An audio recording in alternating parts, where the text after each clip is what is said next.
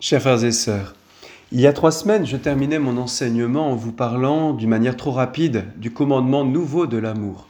C'est sur cela que je reviens aujourd'hui et je commence par citer le Seigneur lui-même.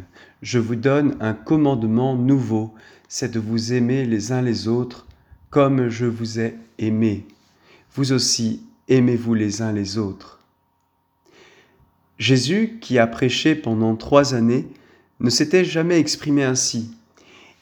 Il avait appelé à aimer les pauvres avec la parabole du pauvre Lazare. Il avait illustré ce que voulait dire aimer son prochain avec la parabole du bon samaritain. Il avait répondu à la question du premier commandement en reliant à la primauté de l'amour de Dieu l'exigence de l'amour du prochain. Il avait manifesté la radicalité de l'amour conjugal et de son lien indissoluble. Il avait parlé encore des devoirs de l'amour envers ses parents, il avait exhorté à aimer même ses ennemis et ses persécuteurs.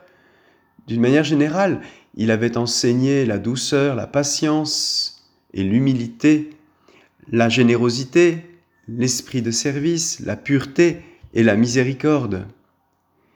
Il avait banni l'hypocrisie, les jugements et la vengeance. À tout cela, on pourrait encore ajouter bien des choses par lesquelles Jésus avait complété ses paroles sur l'amour du prochain. Je pense par exemple à la place de la prière, à l'expérience de l'amour du Père, à la liberté par rapport à l'argent et aux soucis de la vie, au positionnement face à l'injustice et à la correction fraternelle, à la gravité du scandale et à tant d'autres aspects qui font aussi partie de l'enseignement de Jésus pour nous aider à accueillir et à vivre la justice qui surpasse celle des scribes et des pharisiens et qui nous permet d'entrer dans le royaume des cieux. Chacun de ces aspects nous renvoie à un ou plusieurs passages des évangiles et nous appelle à une méditation personnelle, à un examen de conscience et à sa mise en pratique très concrète. Tout cela est d'une richesse inépuisable. Mais voici que Jésus, à la veille de sa mort, conduit ses disciples et nous-mêmes à une profondeur insoupçonnée. En nous demandant de nous aimer les uns les autres comme il nous a aimés, il refait tout d'abord le lien entre sa personne et tout cet enseignement, qui n'est pas chez lui un simple cours de morale, aussi exaltante et exigeante soit-elle, mais vraiment ce qu'il vit et qu'il est venu nous partager comme les secrets de son cœur. Jésus n'est pas seulement quelqu'un qui parle bien. Jamais un homme n'a parlé de la sorte. Et un docteur rempli de sagesse. Il est quelqu'un à imiter, car il n'est pas comme ceux qui disent et ne font pas. Cela me fait penser à ce livre incontournable qu'est l'imitation de Jésus-Christ. Il faut cependant comprendre le mot comme avec encore plus de profondeur, si Jésus, en effet, est plus qu'un professeur à écouter, il est aussi plus qu'un personnage du passé devenu un modèle à imiter. Nous le savons et nous l'annonçons, Jésus est ressuscité. Vivant, il offre plus que ses leçons et ses exemples, il offre son amitié. Et dans cette amitié fondée sur sa fidélité, à laquelle répond notre foi, il nous donne l'Esprit Saint.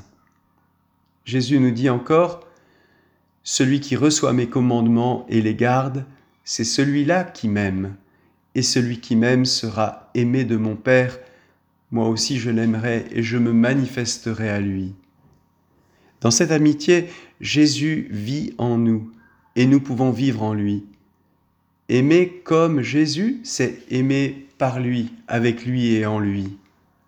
Être chrétien, c'est reconnaître et accueillir la vie divine qui nous est donnée dans le Christ, cette vie qui est celle de la Sainte Trinité, comme ce dimanche nous invite à, la contempler et à l'adorer. En Jésus-Christ, cet amour qui est la vie même de Dieu et qui est à l'origine de tout ce qui existe et surtout de nos existences humaines, cet amour qui est vécu dans une parfaite harmonie en Dieu devient chez nous l'amour douloureux mais surtout rédempteur, l'amour venu nous guérir de la blessure du péché et nous libérer de la domination du prince de ce monde. Chaque jour sur l'autel nous est livré le plus grand amour qui consiste à donner sa vie. en recevant avec vous le commandement nouveau et la force de l'accomplir, je vous bénis.